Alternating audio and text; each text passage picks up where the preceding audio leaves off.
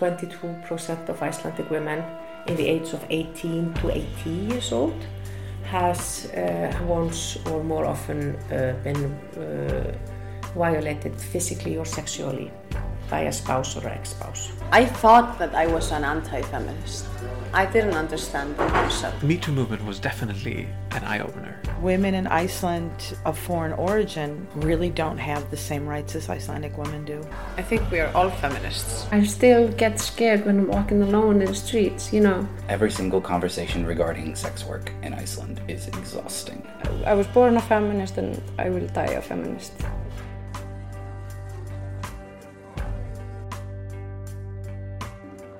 Episode 11 Multiculturality in Icelandic Feminism. In the last few weeks, the intersectional movement has been stronger than ever supporting the anti racist movement after George Floyd was killed by a police officer. The movement raised its voice everywhere around the world, a movement made of victims and allies who have decided that they want to breathe. This race of intersectionality remembers me of a discussion I had with Eva from AFLID last summer. I think the the like uh, Im- immigration, Yeah. and I think what's happening with feminism as well is that uh, is the intersectionality is becoming a, a very important issue. So it's not not just about being a woman, but it's also about being a woman of color, or being a woman of color in a lower class, or being you know. So I think or being a woman of color with disability in lower class. I don't know. I think I think we're we're recognizing that the intersections of gender, race, ethnicity, class um, is really what uh, is going to be the challenges we have to face. Yeah, because we have always been like a very uh, ég gleym alltaf orðan, einsleitt Yeah, I like a very um, um, one dimen- dimensional country there's white men and white women mhm. or and now we're like also with uh, uh, they're getting recognition there are more genders now Mhm. and they always have been probably but Mhm. Yes, but it's, getting getting recognized. yeah yeah Mhm. so i think and i think that is very hard if i look at my parents who were talking about that Mhm. it's very hard for them Mhm. to understand this Yeah, yeah. It is.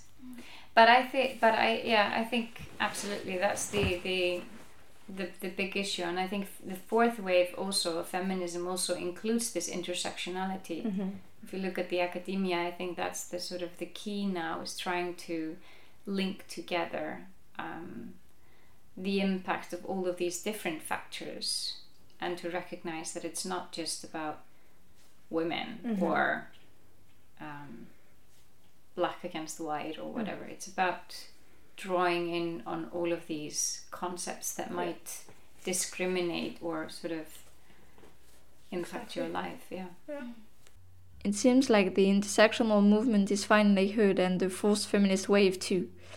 In Iceland, things are still unequal for women of foreign origin, but the organization Women or Women of Multicultural Ethnicity Network is here to help them. Not every woman who comes here has a bad time. Not every woman. Um, we have many successful women of foreign origin living in Iceland who've come here and have been quite successful, have gone into politics and um, and get jobs. You know i- i- that that um, are equal t- equal par to their education.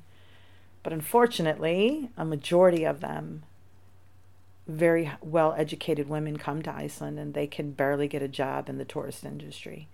Um, that's another thing our, our organization focuses on as well. We try to help and encourage women to um, get their education evaluated here in Iceland so that they can get a job in their field because a lot of times, you know, we've heard stories in the past of women who are um, doctors, nurses, and they're working in play schools because they can't, their education hasn't been evaluated and they can't get a job here or or the Icelandic um, educational authority that does recognition doesn't recognize the school they went to so their education is not evaluated or recognized which is quite sad um, yeah, so we we we're busy. We're a busy organization. We we also like to um, we also like to encourage women to speak Icelandic.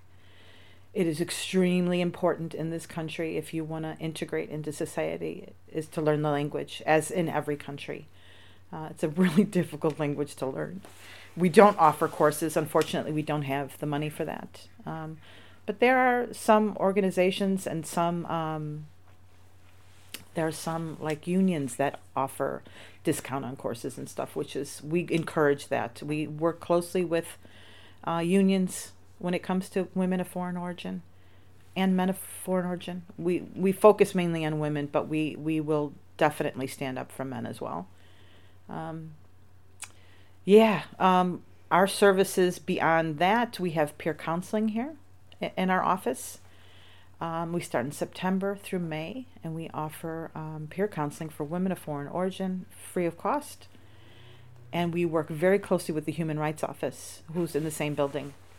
The Human Rights Office has um, women's counseling on the same evening, but they are lawyers and social workers um, that give league free legal advice. So when the women come to us, we, we kind of like to be that soft place for them to land when they have a question because a lot of times women that come here, they don't want to go to speak to authorities. They want to speak to someone that speaks their own language. Um, so we offer this peer counseling. Um, it's made up of women volunteers. We try to have three, two to three women on shift each each every other Tuesday. We do it, and they each speak their own language. Like one will be from Thailand, one will be from Ghana, one will be uh, from the United States, and and all of them will speak their language, plus Icelandic, English Icelandic, um, which kind of offers a chance for women who are, you know, because we can't afford to pay for interpreters, so we offer this, and a chance that a woman maybe who doesn't really speak Icelandic and doesn't understand English can come in and speak to someone who speaks their own language, if they have questions or issues, um, because a lot of times they can't go to the authorities because maybe that there's a, a language that they speak that they can't afford to bring an interpreter with them. So, and a lot of times, um, if women come looking for lawyers because they're having domestic violence issues at home, um, they're not sure about their rights when it comes to um, their residential permit when they're here if they divorce. Uh, then we send them to the human rights women's counseling because there they have women, you know, lawyers and, and social workers that can answer their questions. And without, because a lot of times, you know, the women who do our job, the peer counseling, um, they're just women who's lived here for a few years and actually know about certain things. Um, we know where to find information online for them because a lot of times Iceland's kind of they're catching up. They're catching up with with translations, but a lot of times their information is only Icelandic, and it's very hard for women who don't have a background here, they don't have family to help them or friends who speak Icelandic to help them find information they need. Um, several times a year in the past few years, we've had empowerment workshops for women. Um, because, as mentioned, you know, a lot of women who come here, they, um, it's all great in the beginning, you know, it's fun and it's exciting. Um, but when they, they're here for a little bit, they have a hard time. A lot of women have a hard time with integration they have a hard time with the language. Some have problems at home with their husbands or their wives. Um, so we kind of try to offer them a little bit of a little bit of comfort in an empowerment workshop. And we often get grants to have these workshops from the city of Reykjavik. We've received several grants and from the government. We work very closely with um, which is a center for domestic violence and the women's shelter. We work very close with the Human Rights Office, which we, we are extremely grateful because we have that connection to the Icelandic associations and government, and we also work really tightly with the um, Human Rights Office of Reykjavik as well, not just the Human Rights of Iceland, Human Rights Office. Um, yeah, so we're we're trying to stay very well connected with society. Um, and we often reach out for help to these associations, the Red Cross as well, um, to get assistance with the jobs that we do. Okay. Yes. Oh, that's a lot of things. we do we do and we do a lot more than that as well. We we sit on several committees. Um, We sit on the Welfare Watch, which is run by the um, which is run by the um, ministry in Iceland. We um, have several women on several different boards, some for the city of Reykjavik. Um, and as I said, we're all volunteers, so a lot of us work full time jobs, and then we do this. then we do this. But, you know, all of us that work with women of foreign origin here, um, we do it because we know we need to, and and it's not, you know, it's not a heartache for us to help women because feminism, feminism in Iceland, you know, as though Iceland is so far ahead of a lot of countries, um, women of foreign origin are really down low on that list of um, women's rights. The situation is still difficult, but some things have improved with time, as Angelique explains to us. I think I think in the past few years it's it's changing. It wasn't you know and i don't think it was because they didn't want us. I think it was just because they were fighting their battle and and i don't think it had anything to do with excluding us. Women of foreign origin in iceland but it has changed. Um, the the women's rights association here in iceland always con they're just next door they always contact us and um, ask us to be involved with anything they're doing um, they do try to to let our voices be heard as well. And it has changed. You know, I think it is in my time in this organization. I've been in this organization probably for about seven years, um, and we've been around for 15 years. This organization. I think it has definitely changed, and um, and I think women of foreign origin, their voices are getting louder because now they are getting involved in politics. Their their voices are starting to be heard in the press, where 10 years ago you know they had to scream really loud to have their voices heard and um, and it's not all negative you know women of foreign origin here um,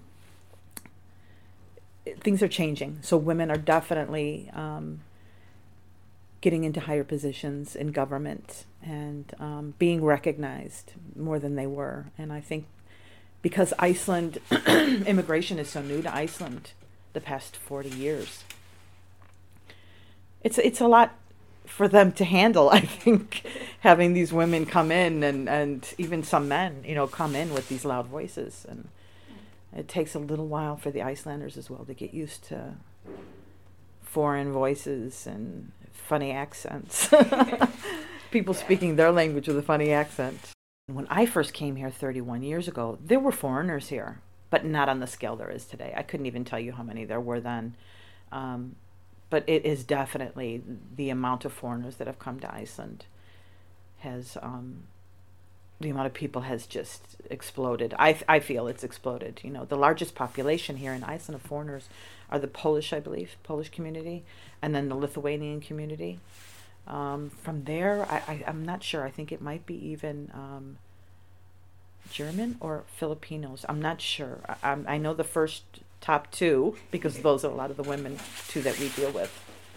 But we have women here from all over the world, you know, um, and we just try our best, you know, to be there for these women in um, Iceland in our little office, in our little office, and um, and yeah. Moving to Iceland isn't as simple as it seems to be. The immigration laws are just as strict here as they are anywhere else. You know, um, it's extremely hard for people um, without papers to stay here.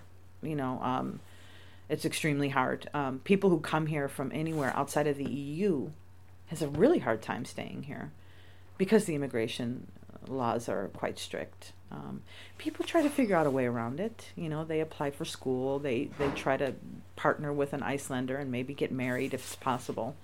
Um, I'm not sure how much of that goes on. You know, um, but we we know we have several people that want to come and live, especially a lot of Americans right now because of the president that they have right now, um, want to move to Iceland. Um, and I think a lot of times people forget, you know, that this is a country that has immigration laws, just like their country has, you know. So they come here and they want to stay, but they can't, you know, or they come here and this, the weather's beautiful, like it has been this summer and um, they want to move here because it's the most wonderful place in, in the world, you know, and but they don't think about all the steps they have to take in order to to stay here. unfortunately. Um, there's a lot of people who come here from Europe that can come here. And, you know, they just try to look for a job. they try to apply for a job. And if they get a job, then they can stay.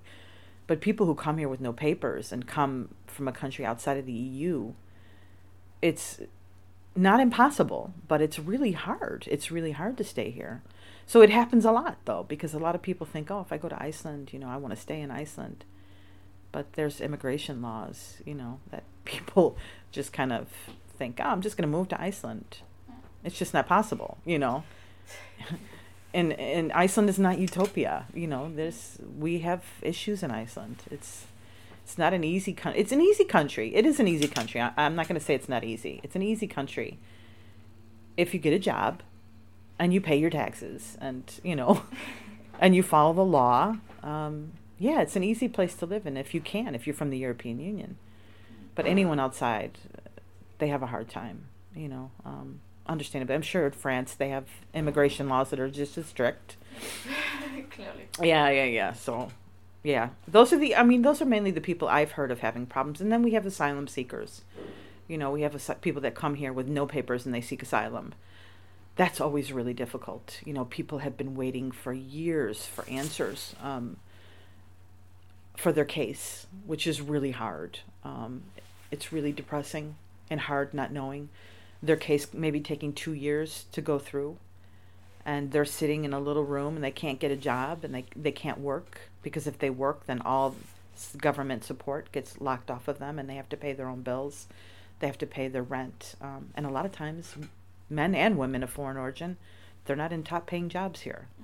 You know, they're really low wage jobs, so they can't really support themselves. Um, I think those are probably the people who actually have it the worst, are the asylum seekers that come here because um, because they're here seeking asylum. It's not like they can just go back to their country, you know. Um, like people who come here from maybe the United States or from Brazil or South America, you know, somewhere, Africa. But um, yeah. We don't really deal so much with asylum seekers in our organization though. We do have some women who've come to us who are seeking asylum here. But a lot of times too we have women that come here that don't speak english don't speak icelandic. So it's hard you know it's hard for them to seek information from us unless we can find somebody who speaks their language Rights of foreigners in marriage aren't the same, and that's also a big issue. um, a lot of women when they come here and they marry an Icelander, they don't realize what their rights are, especially um, when it comes to children. They think that they, if they come here and they get married and they have children, if it doesn't work out, they can just leave. That's not the case, and I'm, I I think it's probably like this in every country, but you probably don't hear about it as much.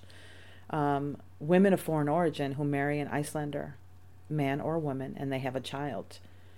Um, they they can't leave the country with the child unless they get permission from their spouse. A lot of times, the spouse says, No, you're not leaving with my child if they divorce. And the woman is stuck here. Um, a lot of women don't know this. They do not realize that is a possibility because they're so much in love and their husband's so wonderful. And, you know, after a couple years of being here and maybe it doesn't work out, they they don't get to they don't have the right to leave with their child. Um, also, in cases of child custody, I've known of several cases here in Iceland where the husband has gotten child full custody of a child because maybe the mother said, "I would like to go live in my country with my child," and he will use that against her and get full custody of the child so that the mother can't. If the mother gets full custody of the child, she can leave. She can leave with the child but the circumstances have to be pretty severe for her to get full custody of the child. Um, there's cases of divorce when women women are signing papers. They're signing papers with their husbands, and they don't know what they're signing. And then they're getting divorced, and all of a sudden they find out they've got a loan on their name for several million kroners um, that they all of a sudden are responsible for, and they have no money you know, legally, women of foreign origin are falling into trouble a lot more than Icelandic women because of the language barrier and because of lack of knowledge of their rights. which is really quite frightening. Um, some women come here and um, they marry an Iceland Icelandic man. They come here and they're told lies. The husband, or the, the husband or wife that they marry, tells them lies about their rights. You have no rights. If you leave me, then you'll leave, you'll be kicked out of the country.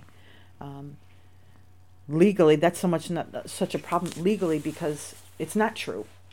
it's not true in most cases. Um, but they don't know that until they speak to a lawyer. You know what I mean? So um, if a lot of times if they're going through divorce, the law's not on their side because they don't have the information to back it up. You know what I mean? So um, they're definitely more vulnerable when it comes to laws here in Iceland. I know one woman who lost the custody of her child because her husband pretty much lied about everything in their relationship and he had his family to back him up because of course they're going to believe him rather than you know this woman of foreign origin who doesn't is not even from here. Um, and she actually lost custody. She gets to see her child but she has to ask his permission to take the child for a visit to her homeland and meet the grandparents. And um, so yeah it's it's a little bit different for women of foreign origin who come here. Divorce is hard but the inequalities that we find in the workplace are even harder to live. Um I, yeah, I mean, it's through divorce, and I think as well on the job as well. Um, a lot of the unions here are fighting really hard to make um, to get information to foreign workers here. They're really trying really hard. We actually just recently, um, in the past years, have had for, women of foreign origin and men of foreign origin origin on the board at the union. Um, been hired by the unions to reach out to the community of foreign people here. Um, but a lot of times, you know, in the workplace, people of foreign origin, women and men, are kind of abused in the workplace. They're, you know, underpaid, uh, overworked, underpaid, basically, um, fired at a whim because a lot of times companies won't let won't sign a contract, and they don't realize that they should be signing a contract because they don't know their rights. So, unfortunately, um, many people lose jobs here. They lose wages because they don't know their rights in the workplace, even. So, legally, um, they fall into difficulties as well. Okay. Not fun for foreigners. not always, not always. It's not like that with every case, though, mind you. You know, I mean, it's not like that with everybody. But um, they were just actually had something in the news about it last night, or was it the night before? They were talking about um, the workers who were being abused the most were the construction workers, the foreigners that were coming here to work construction, because they had no idea what their rights were, and they thought, "Oh, I'm getting more money than I would get at home, so I must be doing really good." But actually, they weren't being paid the fair wage in Iceland, mm-hmm. you know. Um, but I think the unions here are trying really hard to keep to protect foreign workers here. It's hard though because some people come here and they're coming a tourist visa and they get a job, which they're not supposed to do, you know, as from outside of the EU. Mm-hmm. And they work, work, work, and then they don't get paid, and there's nothing they can do about it because they have they're doing it illegally. They kind of get themselves into that situation as well. Mm-hmm. You know, a lot of foreigners that come here, unfortunately, and you can't really help them. Then you can't help them legally. The issues that foreigners have to face are talked down or even forgotten at some point. Marta from UN Women wants to remind us of what the feminist fight is all about. Um, we have all kinds of feminism here, you know. Um, it depends in, you know, what age you are, I think. But I think, uh, no, I, I think we have to do better there, you know, to be open, more open-minded. Um, for example, um, from, you know, because we're an island, we're a small country in the north, then we're, it's new to us um, in many ways uh, concerning, you know, women of different origin, you know. So, no, I think we have to do better there, you know, to, uh, I don't know how to say it in good English, to like, yeah, to be aware of all kinds of feminism all kinds of feminists and not to talk down the feminists that you don't, you know, completely agree to. We're on, all in the in the same battle, you know. We just we have we do different ways to get there. Representation is a key word here. Amplifying voices comes by sharing and looking for multiple testimonies. That's what the Museum of Everyday Life tries to do. It's it's not kind of like a, it's not a part of like it's not a goal to do it, but we still do it, you know, because normally like uh, the focus on everyday life is a lot to do with homes and uh, homes have like in history been a place where women you know make culture and make create society. So there has been like many stories do revolve around homes and family and things like this. So it um, maybe like you know happens that we have I mean of course people are not like used to you know history being made by men and they're just when it's like there is some research that show that you know when there's maybe 30% women and 70% men people feel like it's equal you know that's the feeling of equal. The same goes for like movies you know like books history whatever like when it is like 30 70 it feels equal to everybody both men and women you know? So it's like it's very interesting. So i think like we like we are careful to like uh, we always try to have sort of like a, you know um, collect sort of like variable people like different people you know to collect different stories and different so we try always to kind of collect everybody's you know both men and women uh, people of like you know different origin and things like this. But I think like since the focus is on everyday life a lot of it has to do with homes and and actually to be completely honest like I would probably say 70% of our museum um, storytellers or how do you mm -hmm. call it interviewees or yeah people yeah. who who bring the stories, they are women. Yeah. It's also because we are women, and when we contact more like women are interested, and also the subject is kind of let's say vague, so women tend to be more interested in this kind of just like chatting or having a coffee kind of in that style mm-hmm. than a man. Mm-hmm or I'm just generalizing, but or it's like easier for us maybe to access access it, mm -hmm. yeah. Which yeah. is also like tells also a really interesting story because that's usually how it is, you know. Mm -hmm. It's like it's easiest to access people who are like similar. yeah, maybe kind of in our circle, maybe yeah. like mm -hmm. yeah.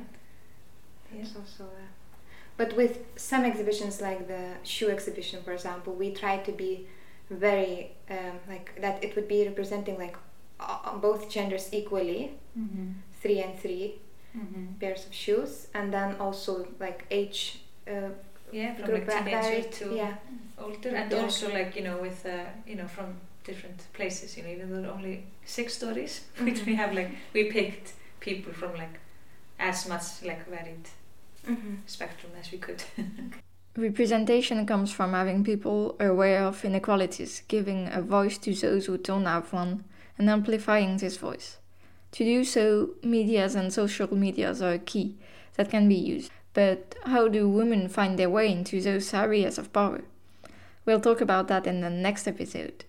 Before wrapping up this episode, I wanted to invite you to help the anti racist movement, who is thriving at the moment.